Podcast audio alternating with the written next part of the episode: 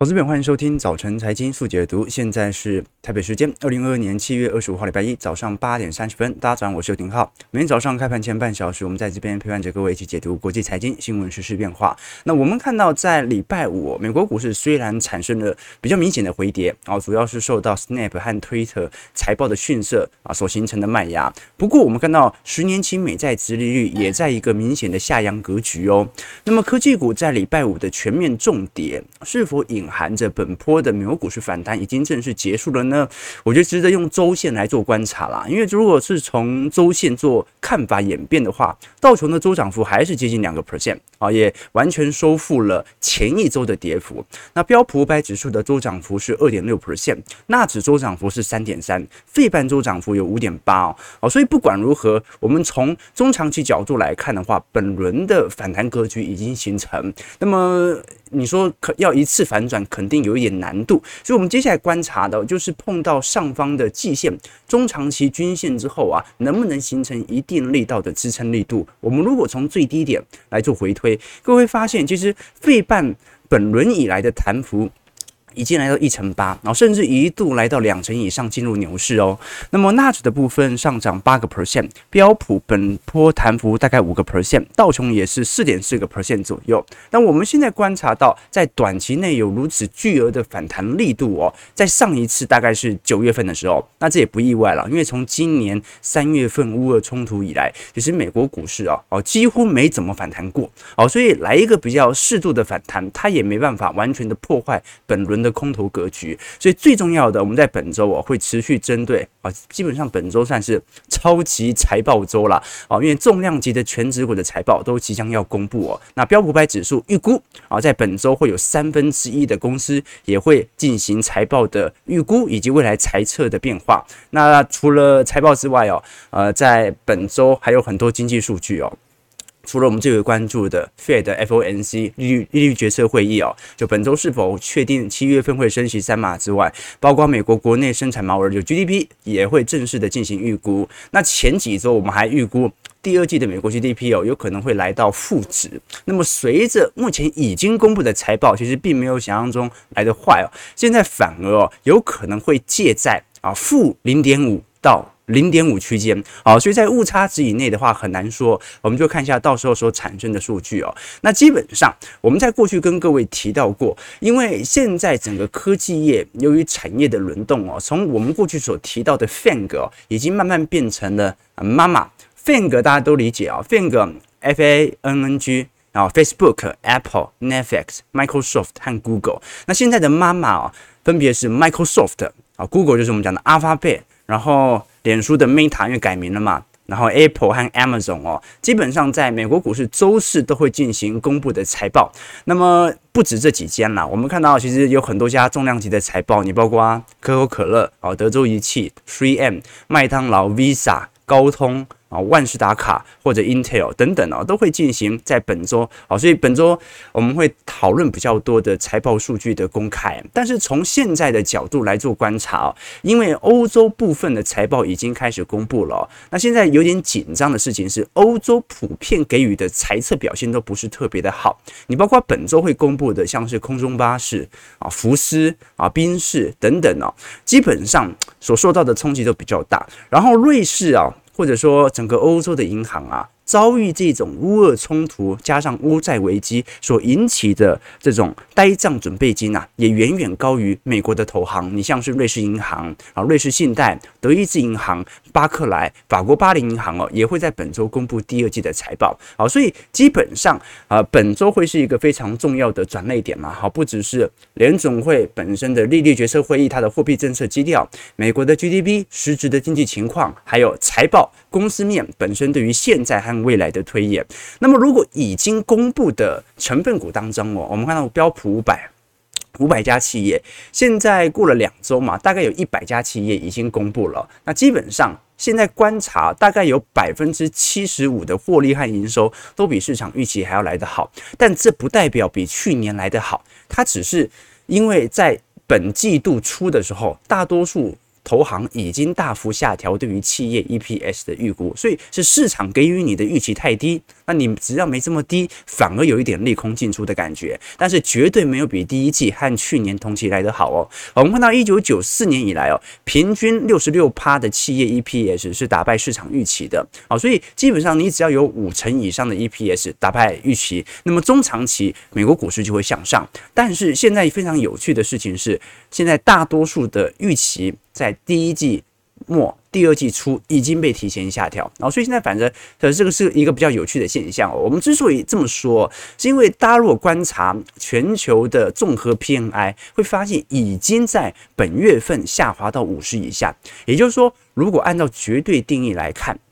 现在全球的经济已经进入紧缩格局，进入收缩格局。那么也就是说，我们看到从二零二零年第三季以来的牛市氛围，从经济面的角度也正式结束了。那当然，股市更早提前反应，所以股市早在今年年初就开始跌。那如果我们观察美国啊，全球最重要的经济体哦，目前 PMI 也来到四十七点五，也是进入了本轮牛市以来的首次紧缩格局。好，所以不管怎么说啊，目前的经济数据正在。反映过去股市的下跌，那么美元的升值哦，其实在短期内也造成了适度的汇损啊。我们都很清楚啊，今年第一季和第二季美元升值力度非常强哦。你看，光是第二季，呃，升值力度就已经来到接近七个 percent 啊，这个是二零一六年第四季以来的最强升幅。那么目前美元对于主要货币哦，大概在二十年高点左右进行徘徊啊。虽然最近有一点下缓啊，但是美元的在今年的。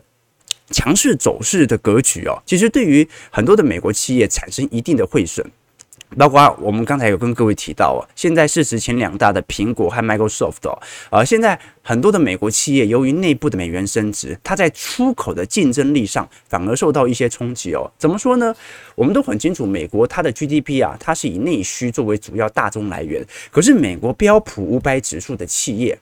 基本上有百分之五十以上的获利都是来自于海外的哦。好，所以呃，你看美国股市哦，它是看全球的需求为何；你看美国经济呢，它是看美国人自己的需求为何哦。这两者会有一点脱节。那如果我们看到现在资讯双巨头哦撑起美国股市的表现，各位就可以理解了。只有包括苹果、微软或者 Google 哦，这些大型的全职股，它的获利动能保持在高点，才能够让指数能够止跌。要不然哦，就算其他的企业表现不错，只要这两只股票啊在获利的。条幅上有所松动啊，它都会形成股市巨额的变化。好，所以我们看到，虽然美元指数近期有一些回档，回档到月线左右啊，但有一点，有一点稍微回档的概念而已哦，那不太像是整个 N 头已经形成。好，所以美元升值也有可能它已经走到末半段哦，但是至少从技术线型来看。它的强势氛围还算是蛮明显的，那有没有可能在本周 FOMC 利率决策会议公布之后，反而有利于美元的持续下滑呢？值得大家来多做一些关注哦。这次预测是三码嘛，那么从整个经济衰退、平均盈余降幅来做观察，其实大多数股票都表现不是特别好了。我们看到在经济衰退区间哦，就说如果今年下半年到明年年初真的进入经济衰退的话，按照过去的平均呃这个 EPS 的升降幅哦。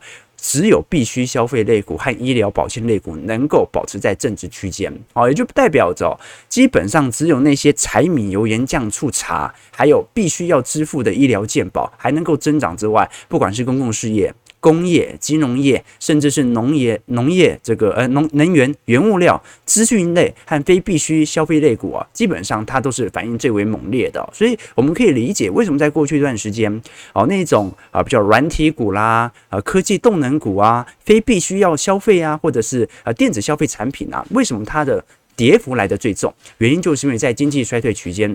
基本上，如果人们选择不花费，他一定优先选择这项。啊，所以我们现在看到全球的库存周期哦，水位库存正在不断的提升啊。目前在整个三月份第一季来看的话，调升了三十五点四 percent。那么本周也会公布主要消费巨头的存货变化。等到这些财报公布出来之后啊，那么应该会突破呃过去十年来的最高水平。好，所以下半年的销库存就成为一个值得观察的指标。刚才我们有跟各位。提到不管是欧元区的部分，呃，美国的偏爱的部分，啊，甚至是日本的部分哦，都在往五十以下来做迈进。好，现在全球经济体非常有趣的一件事情，就是除了中国和日本哦，所有的主要经济体都在五十以下，也就代表着大部分的经济体都已经进入了紧缩格局。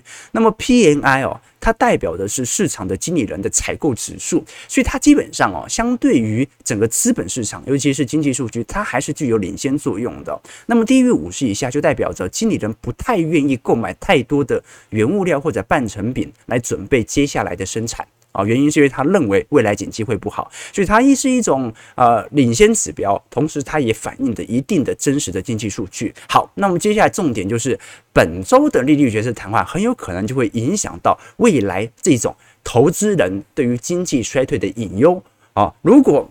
这个利率决策会议哦，释放相对比较和缓的讯息，就代表着大家不要紧张啊，经济衰退的疑虑可能会慢慢的被打消。那么，也许投资人就呃比较愿意去购买东西啊，来或者说经理人比较愿意去购买半成品，来帮助他在下个季度进行生产。那我们看到现在的 Fed Watch。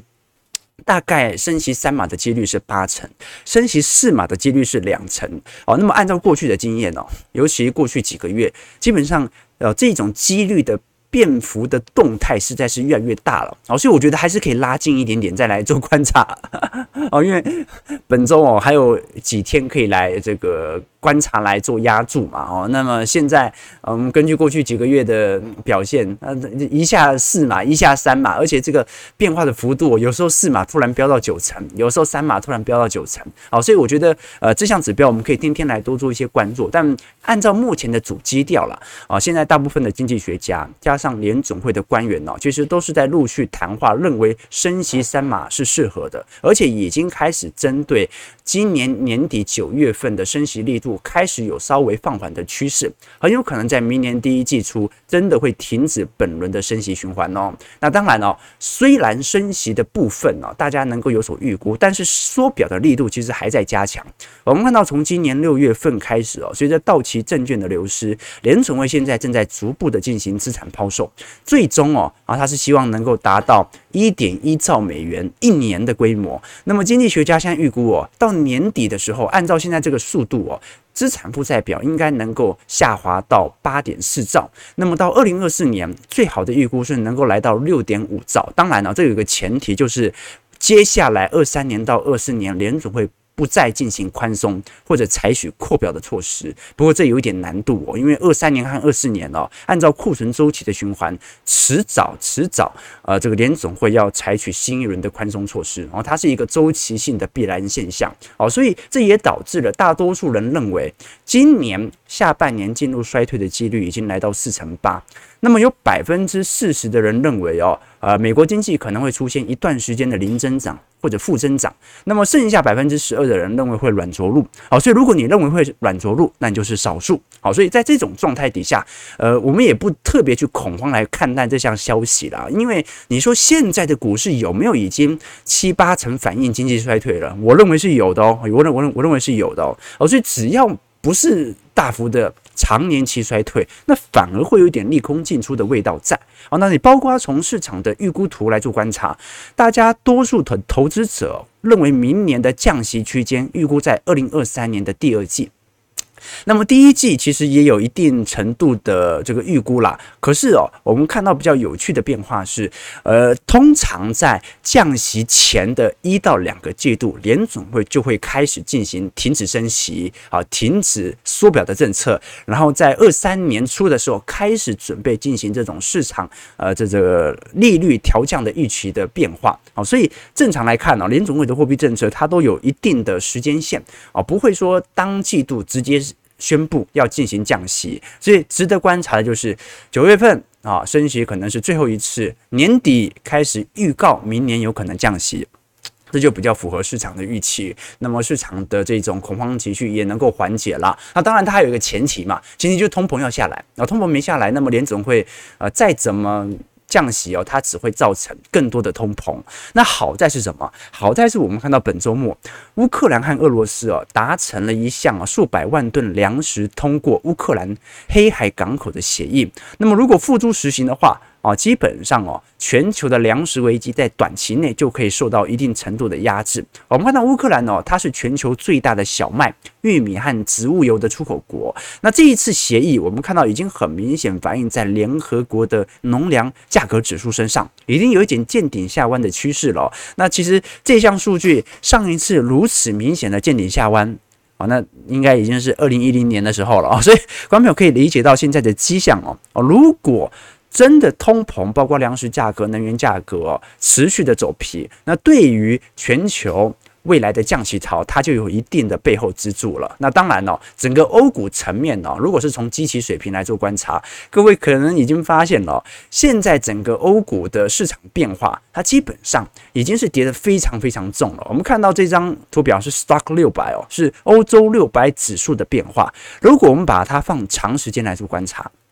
现在欧洲六百指数哦，大概已经跌破了二零一九年当时的高点了哦，所以现在正在往过去的一五年到二零二零年的均值水平来进行移动哦，所以欧股这一次其实均值回归的幅度比想象中来的大，但很大原因是因为今年二月份到三月份的乌俄冲突，我们看到德国经济的活动哦，目前大多数的。这个欧洲经济体啊，也进入 PMI 到五十以下的紧缩区间啊，不管是法国、德国、意大利，不管是服务业还是制造业，都在进行紧缩当中啊。所以值得观察的一件事情是，呃，现在整个欧元区短期内的粮食危机暂时告一段落，那预估这个反应区间会导致粮食价格持续的回跌，但是能源价格就不一定了。我们虽然看到最近原油价格啊，这个天然气价格有稍微有所回档，但是大家都很清楚，现在天气很热啊啊！当然这周末他出去啊买买买个饮料啊，结果买完之后回来流的汗比那杯饮料还要来得多啊！我们看到欧洲的问题哦，欧洲现在最大的问题就是热浪的问题。我们看到现在欧欧元区哦，大概在整个呃中中部和西部。大幅度的热浪啊，导致每天的摄氏温度高过四十度以上。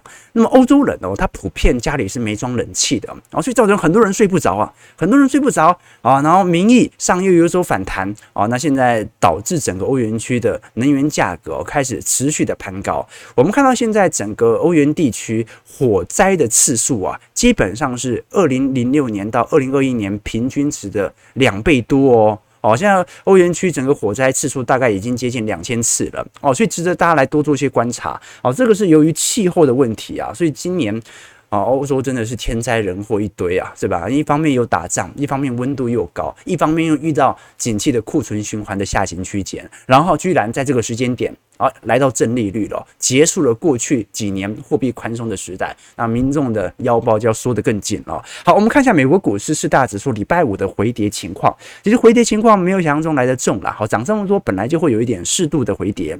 道琼下跌一百三十七点，零点四三 percent，收在三万一千八百九十九点。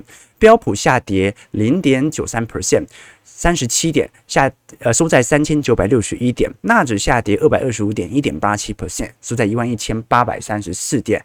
费半部分哦，呃，基本上就看一下这一次季线能不能开始有所支撑了。下跌七十四点，二点五 percent，收在两千八百四十二点。我们看到整个费半成分股是大失大杀四方了哦，你包括 AMD、辉达、应材下跌幅度都三趴到四趴。那么台积电 ADR 稍微跌幅较轻。啊，在礼拜五跌了一点六七 percent，啊，所以值得大家来多做一些观察。尤其我们现在观察，如果以中国的晶片出口。呃的全球市占率变化来做观察，其实已经有明显下滑的迹象了。你说中国出口那可以来做观察嘛？其实大部分全球的晶片最终还是要输送到中国进行啊加工组装嘛。哦，所以你看到不管是全球的晶片出口，还是专属啊出口给中国的啊这个部分哦，基本上在二二年都有明显的下行格局。哦，所以不管怎么说，晶片股在景气面上的下行，它已经成为共识。那台积电可能。是例外 啊，台台积电对于财测也没有任何的下调，但是它至少是一个主流的系统单的卖压，它会持续发酵在啊全球的股市身上。那礼拜五其实大家受到冲击最大的是来自于软体股的去估值。我们看到美国的社交媒体公司 Snap 在周五啊，一个晚上蒸发了一千三百亿美元。那主要原因就来自于哦，包括 Snap 和 Twitter 哦，最近对于下半年的业绩报告哦，都让市场对于网络广告的前景产生担忧。你像是 Snap 啊、脸书啊、IG 啊这些主要的营收来源，其实都是来自于下广告嘛。但是这一次我们所看到，因为过去我们跟各位提过嘛，现在美国年轻人最主流所使用的手机的交友软体，或者我们讲的呃社交软体的话，基本上 IG 和抖音哦，在过去几年是有所下滑的迹象哦。那现在美国人最喜欢使用啊，就是呃使用率开始上升幅度最快的，基本上是 Snapchat。那过去以来，我们都知道是脸书，可是脸书已经很早就已经有点饱和，所以它的增长力度已经不如既往了。那现在最年轻人最喜欢用的就是抖音、IG 和 Snapchat。可是你如果连 Snapchat 本身的广告销售收入在财报上都有所下调，那就隐含着哦，整个交友媒体股哦，基本上可能最好的时光也过去了。那更不用说这个比较老一辈人比较喜欢使用的，像是 Twitter 啊，Twitter 在二季度的营收哦是非常意外的下滑，第二季度的营收是十一点七亿，不及市场预期，同比下降一个 percent，而且哦，甚是在第二季亏损了二点七亿美元哦，好，所以有没有可能是因为马斯克在过去一段时间哦，啊，这个一下要收购 Twitter，一下又不收购，形成现在 Twitter 董事会的混战呢？然后呃，市场投资人呢也对于这档股票啊稍微有所保持距离，值得大家来多做一些关注。那不管如何啊，这些都算是。小股票啦，啊，相对于那些全值股比起来，我们本周最关注的就是 Google 啊、Amazon、Apple 啊这些重量级的股票，到时候的财报为何了啊？就这些股票对于财测的冲击，对于指数的冲击才会来得最大。好，我们把焦点移到台北股市层面，台北股市上周反弹了三百九十八点呢，不过你看到美国股市已经反弹回季线了，台北股市现在才刚站回月线而已，那看起来是有一点反弹的迹象在。那么本周基本上，呃，大多数的法人应该会呈现观望态势。毕竟啊，毕竟呃，又是财报季，又是 FOMC 会议，美国的 GDP 又要在本周出来。但是我们看到上方的季线大概在一万五千六百点左右啊，它的反压还有一段距离哦。那短期也反弹一千多点了，所以适度的均值回归，先挑战一下月线有能不能有所支撑，或者下方底部能不能有所支撑之后再上攻，会比较符合这种呃中长期的筑底格局。那未来的推升才有它的效果存在。我们之所以这么说，是因为你。看到，呃，这次最低点是一三九二八嘛，涨到现在超过一千点。可是你看底下的 K D 指标，诶，稍微也有一点拉高的迹象在哦。那过去啊，如果高 K D 在高档死亡交叉哦，那台北股市往往就要再进行进一步的主跌段哦。所以这一次其实是在赌哦，K D 能不能在八十以上进行高档钝化。哦，只有高档动画才能够顺势的带动所有的指数持续的上攻，要不然稍微死亡交叉，那么一旦下来的话，那么台北股市就要进行新一轮的彻底哦。所以其实台北股市这个位阶哦，很有趣啦。啊，我也问一下投资朋友啦，因为现在啊，不管是做多还是做空啊，都有一点难操作，一万五了嘛，对不对？如果是做多的话啊，人家会骂你说都反弹一千点了，你还做多，笑死，对不对？啊，如果你说做空。啊，这万八不空，万四才空，笑死，对不对？啊，所以到底是现在大家是比较看多还是看空情绪哦？大家有空来可以留个言，我们每周稍微做个多做个调查。上一周我觉得大多数的散户投资者是比较保守的。啊，上礼拜我们问大家说这一次是反弹还是反转，每个人都说反弹，一谈谈谈就谈了一千点了。好，我们这一周再继续问。这种状态已经逼临万五的关卡啊的时候啊，到底这个万五它是一个反压，所以现在是反弹结束还是反弹继续？我们就问这个好了，反弹结束还是反弹继续？呃，反弹结束还是反弹继续？大家可以留个言，我们来多做一些观察。待会儿在呃开盘的时候来跟各位做一些交流哦。但是我们至少从外资台指期角度来做观察。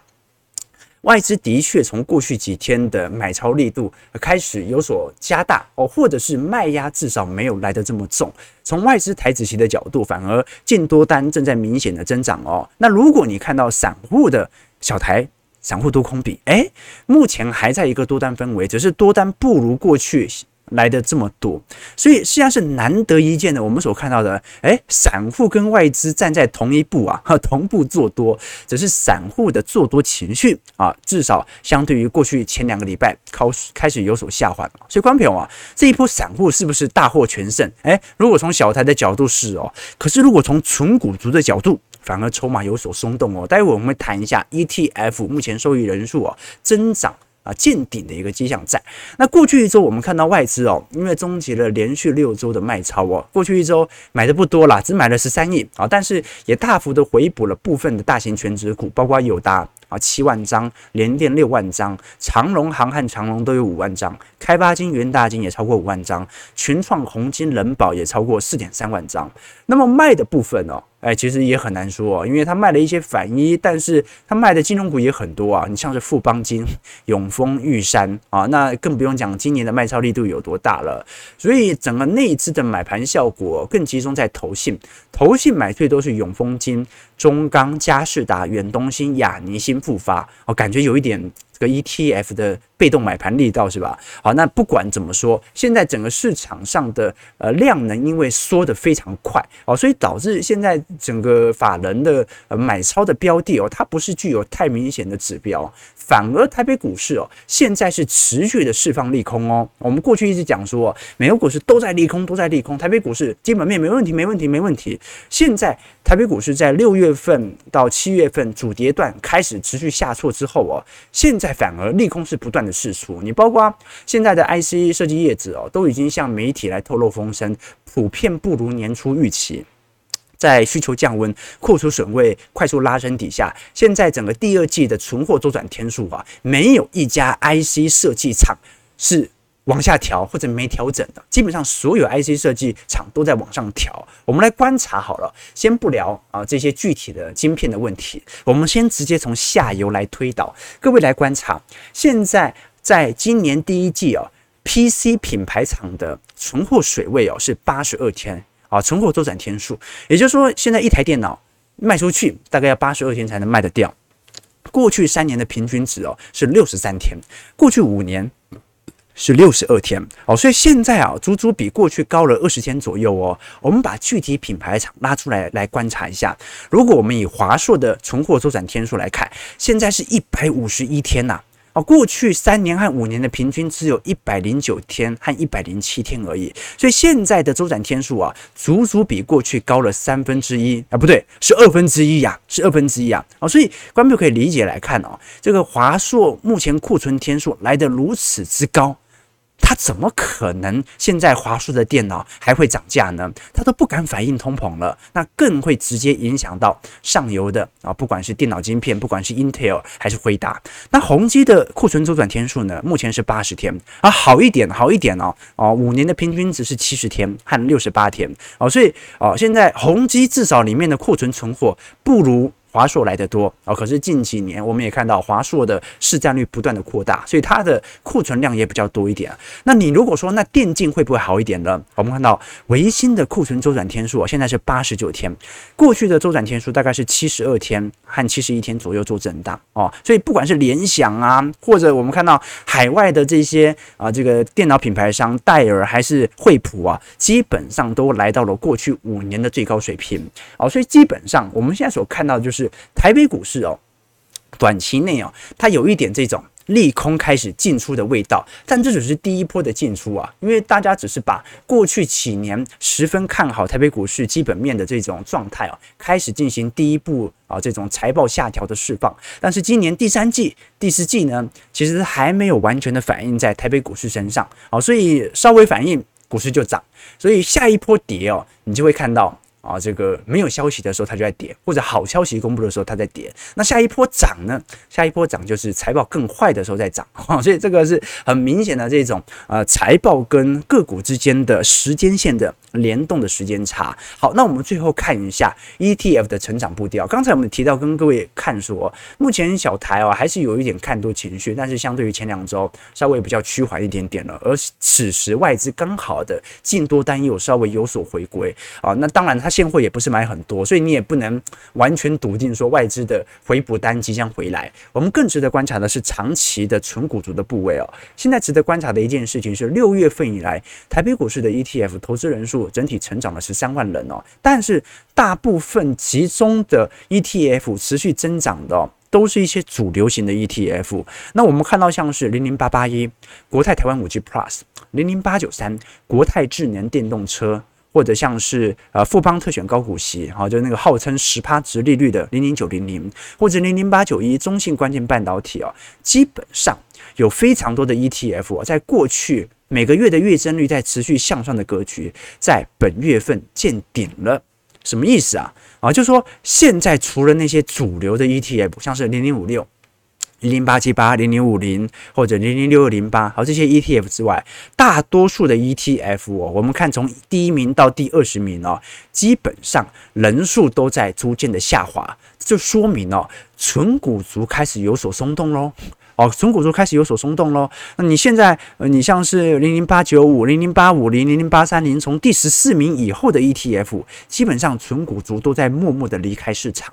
哦，所以今年是不是已经有一种松动、长期筹码松动的迹象呢？这个是值得观察了。哦，你没办法，你你讲说零零五六、零零五零，啊，这种受益人数它要递减，真真的很难，因为它太有名了，太有名了。所以任何的小资族、小白。他买的第一档 ETF 基本上一定会买这个啊，所以新手进来他肯定买这些 ETF 老牌的。可是你那些新挂牌的啊，你像是我们现在看到零零八八八啊，或者我们现在看到好像是呃零零呃七一二啊富时不动产，或者零零七零一国泰股利精选三十哦，不管是老牌的还是刚挂牌的，哦都有一些松动筹码的迹象在哦，这个是值得观察的，就是熬了一年多一。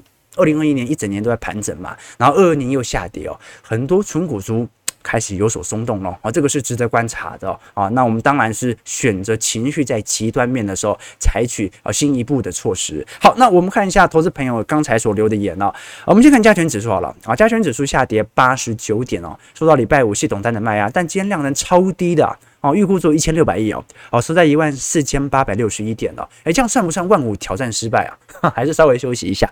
好，我们看下投资朋友，大多数人都认为反弹结束，反弹结束哦，所以大家还是认为是反弹吗？OK，反弹结束，你敢空吗？你敢空吗？这波空单是真的，万五它是一个重要的停损点啦。哦，所以万五，呃，照理来讲哦。涨破万五，这个轧空行情就会一路涨上去，这是可以预见的嘛？啊，毕竟关卡涨破之后啊，所有空单空单必须被迫回补。但现在来一个回马枪，是不是代表着哦，空军又在集结当中呢？啊，大家不要不要不要太开心啊！空军为什么啊？这个没有人想跟政府对坐啊，没有人想跟政府对坐，对吧？好，这个。佳明说：“现在散户都套牢了，人手一张空单等解套，是这样子吗？是这样子吗？什么时候你的空单会开始获利啊？啊，那就是你把现货都卖掉的时候。”啊，你把现货都卖掉的时候啊，应该这样讲啊，不对，应该是你把现货都卖掉的时候，股市就开始上涨了。你开始买空单的那一刻啊，那就赚不到钱了啊。这个通常是呃呃过去有趣的迹象啦。我们基本上哦，短期的股市预测，为什么我们始终跟各位分享它是随机波动啊？啊，我也没猜对过，我从来短期没有猜对过，我都跟人家开玩笑哦。啊，这个只要现在这个啊浩哥看空的一天，大家就赶快买股票，好不好？OK。现在是烂的撑过去啊啊，烂的会撑过去吗？啊，烂的不会撑过去，好好的撑过去，但是烂的就往下跌啊，这价值投资嘛，这个。庄董说：“散户不会做空，八十五 percent 只会做多啊，这倒是真的啊。其实现在散户越来越聪明了。这个 AA 说，其实有发现呢，股市越悲观的时候，聊天人数越多。你现在嫌我们人少是不是？哈，的确啦。好，刚才我们会看到，其实呃，真正如果从直播人数来看哦，通常我们直播人数啊，如果在在 YouTube 的话，能够当天突破四五千的啊，通常都是隔天那个美国股市啊啊这个。”道琼跌了七八百点的时候，或者费半跌个五趴六趴，哦，这个时候这个人数就会暴增，那往往过几天就会反转，对不对？好，那现在人数稍微少一点点啊，这就说明啊，现在整个情绪面啊，的确是有稍微比较和缓的迹象在，那反而大家要稍微戒慎恐惧，是吧？好了，啊，因为大家都套牢，是不是哦？那套牢套久就习惯了啊，这个是人之常情，真的，你套久就习惯就不害怕了，人生被套个几次。你在股市资产的部位就能够稳定操作了啊，这是真实的。好了，感谢各位今天的参与。早上九点零四分，我们台北股市哦啊，现在是有短期的系统单卖压，但是很明显哦，这外资卖不太动哦。我们看到为什么外资的这个卖压力道也开始减轻呢？那可能不是他不想卖哦，因为。接盘的人太少了，对吧？好，现在成交量缩的缩成这样，这国安基金哦，嗯，你说进场护盘有没有效果？卡好像有哦，但是量呢也没回归嘛，哦，所以值得大家来多做些观察了。哦，这我我听到比较常见的说法是，现在因为年底十月底十一月初要选举嘛，哦，所以哦，会不会一路反弹到？第三季到第四季左右呢，哦，这个是值得大家来多做一些关注了。我们必须承认，我们必须承认，从从呃蔡政府呃上台以后哦，基本上对于股市的这个做多心态是比较浓烈的啊。你在啊现在的呃这个政策氛围底下。选择要让台北股市暴跌，这个难度是有一点的，是吧？好了，早上九点零五分，感谢各位今天参与。如果你喜欢我们节目，记得帮我们订阅、按赞、加分享。我们就明天早上八点半，早晨财经速解读再相见。祝各位投资朋友开盘顺利，操盘愉快。